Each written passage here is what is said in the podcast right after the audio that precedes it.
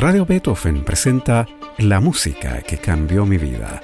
Una conversación sobre los momentos reveladores del arte musical que han marcado un antes y un después en la formación de una persona. Conducción y producción, Gonzalo Saavedra. ¿Cómo están? Bienvenidas y bienvenidos a este programa de conversación y música en el que indagamos en esas piezas, esos compositores, esos intérpretes que han marcado un antes y un después en la vida de nuestros entrevistados. Hoy estamos con el destacado jazzista, baterista y difusor del jazz Roberto Barahona, Ustedes conocen a Roberto porque es desde 1997 el conductor del programa Puro Jazz en esta radio, o como le gusta decirlo a él, Puro Jazz. El programa se transmite de lunes a viernes a las 9 de la noche y es el más reconocido por los miembros del Club de Amigos de la Radio Beethoven. ¿Cómo estás, Roberto? Muy bien, muchísimas gracias por invitarme. Yo encuentro que este es un magnífico programa y yo amante de la música, Gonzalo, eh, gozo de todo este tipo de, escuchar gente que sabe de lo que está hablando, eh, personajes legendarios que tú has presentado, y me pones a mí en ese mismo pilar, casi como injusto. No, nada, no, nada injusto, todo lo contrario. Muchas gracias por aceptar la invitación. Roberto Barahona descubrió el jazz junto a dos amigos de la infancia, Oscar Baeza y después Alberto Maturana, cuando tenían unos 13 o 14 años. Desde esa época, dice, el jazz ha sido una fuente de innumerables maravillosas experiencias, descubrir nuevos estilos, artistas y tendencias durante mi vida, eh, dice Roberto en su sitio web, ha sido una actividad interminable. Aún hoy, con 80 años, descubro nuevas cosas diariamente. Como ejecutivo de un banco internacional de, desarrollo, tuve la oportunidad de viajar por casi todo el mundo, pero especialmente por casi toda América Latina y el África, dos importantes fuentes del jazz hoy en día. A los 55 años jubilé, dice Roberto, y me dedico casi por completo a la difusión del jazz para compartir con otras personas lo que ha sido tan valioso y me ha proporcionado gran satisfacción. Vive en Los Ángeles, California, donde produce el programa Puro Jazz, como informa en el sitio web de este programa. Tú dices que empezaste a escuchar jazz a los 13 o 14 años. ¿Qué escuchaban entonces tú y tus amigos? ¿Hay alguna pieza en especial que te haya erizado la piel tempranamente? Eh, mira, en esa época había muy poca música en Chile. De hecho, cada amigo mío tenía dos o tres discos. Yo eh, había escuchado jazz eh, no sabía lo que era, pero había programas de, jazz en la radio y me interesaba, yo sabía que era distinto a lo que escuchaba yo, que era Elvis Presley, eh, Bill Haley, Los Cometas, Los Platters, y, fui a una tienda de discos cerca de mi casa en Providencia y dije, eh, necesito saber más de jazz. Y me vendieron los tres discos de jazz que tenían. Uno de Woody Herman, el otro de Art Tatum y el tercero de un grupo de Dixieland, Bobby Hackett. Bueno, ese disco lo tocamos tanto, tanto, tanto, tanto, tanto que al final ya no, se escuchaba. Pero como mm. te digo, nos juntamos en las casas de amigos a escuchar los pocos discos que teníamos. Y esa fue, fue la base. Sin embargo, mi amor por la música viene mucho antes. El jazz fue, surgió en la Kermés de Santo Domingo. Anualmente, en, en los meses del verano, eh, la juventud se juntaba en la, eh, en la iglesia parroquial, es decir, en la escuela parroquial de la iglesia, una mes para reunir fondos. Y trabajamos el, mes, el verano completo en esta cosa. Y ahí descubrí, contrataron a una banda del club de jazz. Y ahí escuché jazz en vivo por primera vez en mi vida y me fascinó, lo encontré extraordinario. Pero mi vida musical viene mucho más antes y no tiene nada que ver con el jazz. En mi casa se escuchaba mucha música, mucho, mucho Beethoven, mucho Mozart, mucho Haydn. Y de hecho, mi padre tenía un, sistema bastante bueno, pero eran discos 78, que tenían máximo unos 5 minutos de, de, música. Y la música de Beethoven, por ejemplo, sinfonías largas, no cabía un movimiento en un disco, entonces había que darlo vuelta, etc. Cuando surgieron los discos 33 y te daban media hora por lado, y pude escuchar las, las sinfonías de Beethoven sin interrupción, me di cuenta que la obra era absolutamente diferente. Bueno, así fue como me, me enamoré de la música. Y sugiere el primer, la primera selección que te dije que me cambió la vida. Sucedió de lo siguiente, en realidad fue fortuito. En esa época se había hecho muy popular el concierto de Aranjuez de Narciso Yepes, con Ataulfo Argenta. Sí. Y, y, se presentaron en Santiago. No ellos, sino que la, la obra se presentó. No uh -huh. sé quién era el guitarrista, me imagino que el director de la Sinfónica era Víctor Teva, que era el de la época. Pero ese fue, eh, ese fue el, el, la canción, el tema que inicia el concierto. Pero después aparece esta cosa que me fascinó, que es eh, música para cuerda, percusión y celesta de Bela Bartok. Uh -huh. Algo completamente distinto a lo que yo había escuchado. Nada que ver con Mozart, Brahms, Haydn, etc. Se inicia con un, un primer movimiento casi tenebroso, ominoso. Surgen unas cuerdas, va aumentando el volumen, la intensidad, llega un clímax, entra la percusión. Era una cosa maravillosa, totalmente, totalmente distinto a lo que yo había escuchado nunca. ¿Y cómo eso cambió mi vida? Es que empecé a descubrir otros compositores modernos que yo no tenía idea que existían. Eh, gente como Shostakovich, Schoenberg, eh, Berio, Honegger, Weber. Y así pienso que cambió mi vida, porque si no yo todavía estaría escuchando a Boccherini, que son absolutamente fantásticos, pero fue lo que cambió mi vida. De esa manera, es mi vida musical, mi apreciación de la música. Qué bien, qué bien. Bueno, ¿qué te parece que escuchemos entonces el comienzo, que es esta fuga de la que tú hablabas para cuerdas, ¿no es cierto?, de la música para cuerdas, percusión y celesta del húngaro Bela Bartok. Eh, hay que decir que esta partitura fue un encargo que le hizo el director Paul Sager a Bartok y que fue quien la estrenó con la Orquesta de Cámara de Basilea en 1937. ¿No? Y se trata de una música realmente magnífica. La versión que tú, que tú elegiste de esta, de esta música para cuerdas, percusión y celesta es la de la Orquesta Sinfónica de Londres, dirigida por Georg Solti.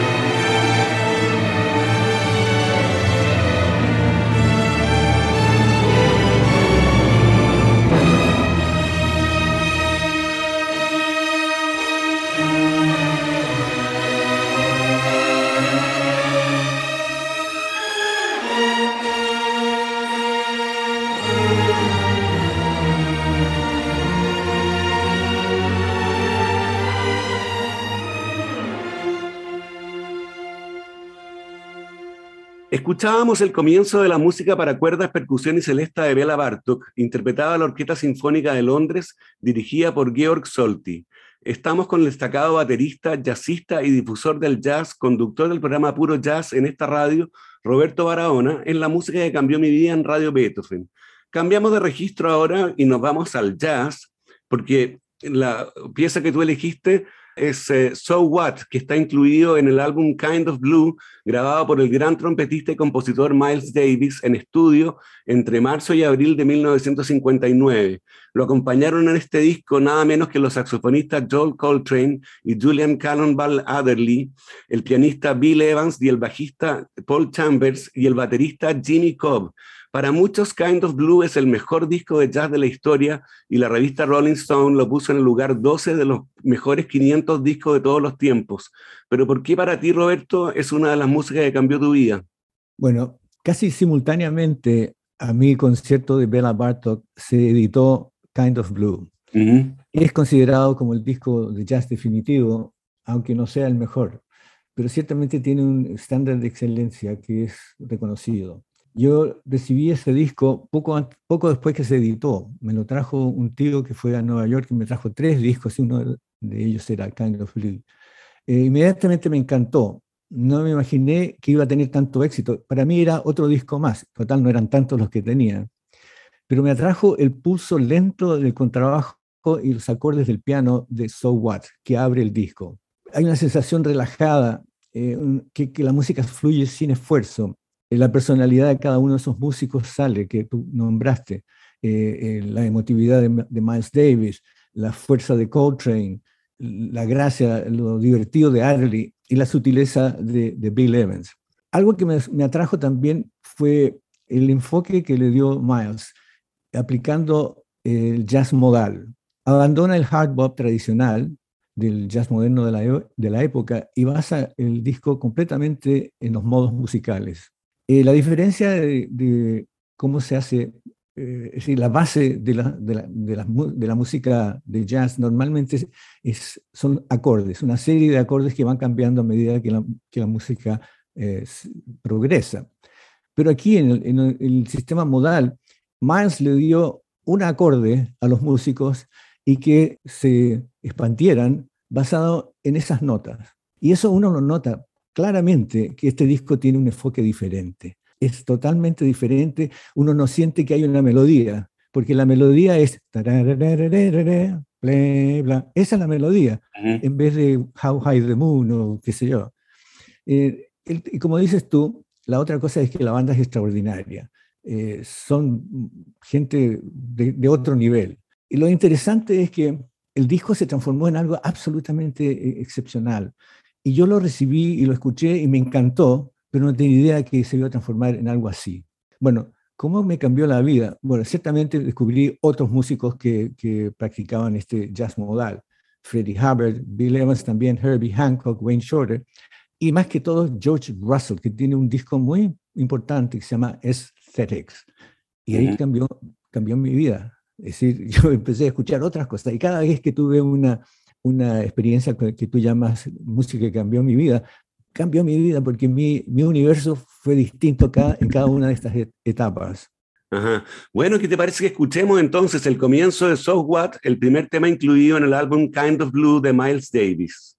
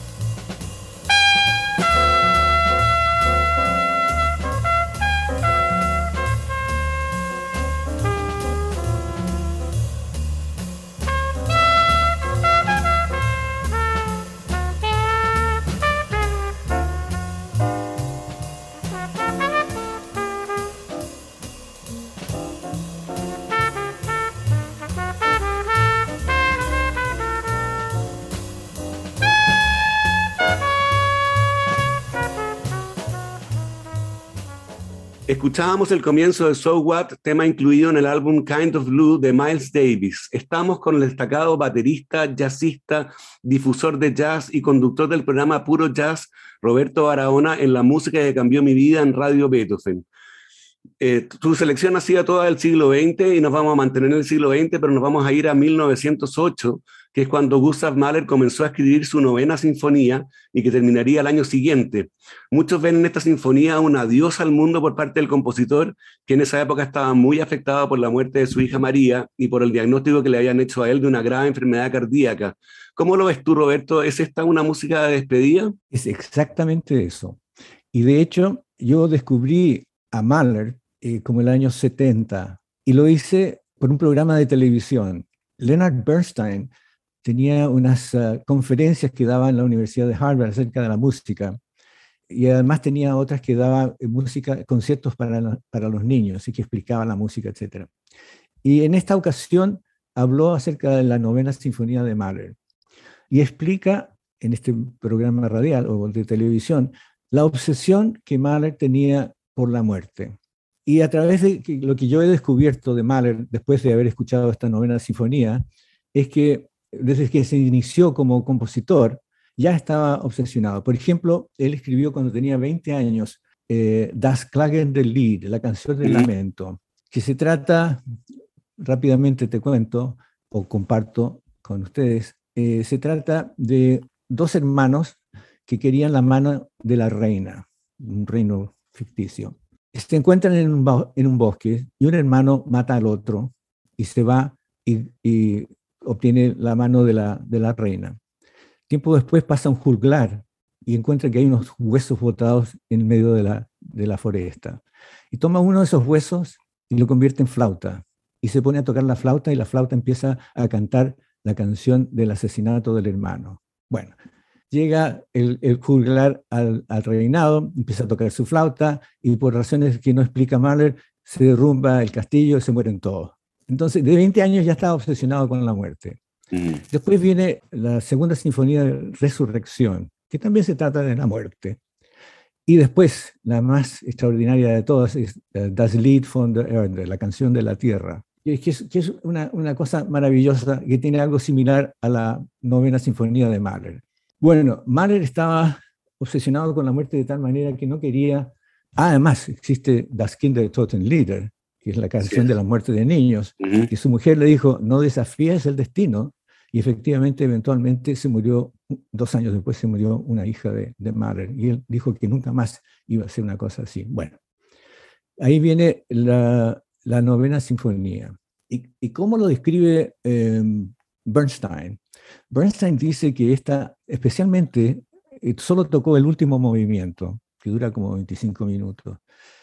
Y dice lo siguiente, esta canción es una especie, es un viaje, como dices tú, es un viaje en el que durante estos 25 minutos, de una manera muy emotiva, emocionante, una orquestación maravillosa, él describe, y lo dice así Bernstein, el dulce camino de la separación del espíritu del cuerpo, que es casi imperceptible. Y la música es así, imperceptible. De hecho, está marcado en la partitura P, P, P, P. Significa pianísimo, pianísimo, pianísimo, pianísimo. Y así es. Eso a mí me fascinó, me fascinó. Mahler no quería ponerle la novena sinfonía a la novena sinfonía porque se había muerto Bruckner, se había muerto Beethoven, se había muerto después de, de, componer su novena sinfonía. Schubert también. ¿Quién, Schubert. Schubert, mira tú. Mm. Entonces, en vez de ponerle eh, novena sinfonía le puso Das Lied von der Erde. Pero como ya había compuesto su novena sinfonía, dijo, ya, ahora ya pasó esto, ahora voy a componer mi décima sinfonía. Y ahí, como dices tú, murió eh, poco después y fue enterrado en, Viena en 1911. Inmediatamente de, cómo cambió mi vida es que de ahí Mahler se transformó en una obsesión para mí. Eh, me puse a, a, averiguar todo acerca de Mahler, leer acerca de Mahler. Descubrí todas sus sinfonías, las vi todas en los conciertos y hasta el día de hoy me fascina. Eh, me afectaban emocionalmente algunas cosas como el final de la canción de la Tierra, en que un personaje se junta para despedirse para siempre, Evig, Evig, forever, forever. Yo estaba al lado de mi padre, que se estaba muriendo. Yo, yo, yo sentí eso personalmente. Y una experiencia muy linda si tú quieres, pero tristísima. Y eso es lo que representa Mahler para mí. Y ciertamente desde esa época hasta hoy nunca ha dejado de gustarme. Obviamente que he estado descubriendo otra música en otros lugares, y en otras, pero estas tres experiencias que te he compartido son las que yo consideré inmediatamente después que tú me invitaste. ¿Qué es lo que puedo hacer? Esto. Muy bien, escuchemos entonces el comienzo del último movimiento adagio de la novena sinfonía de Gustav Mahler.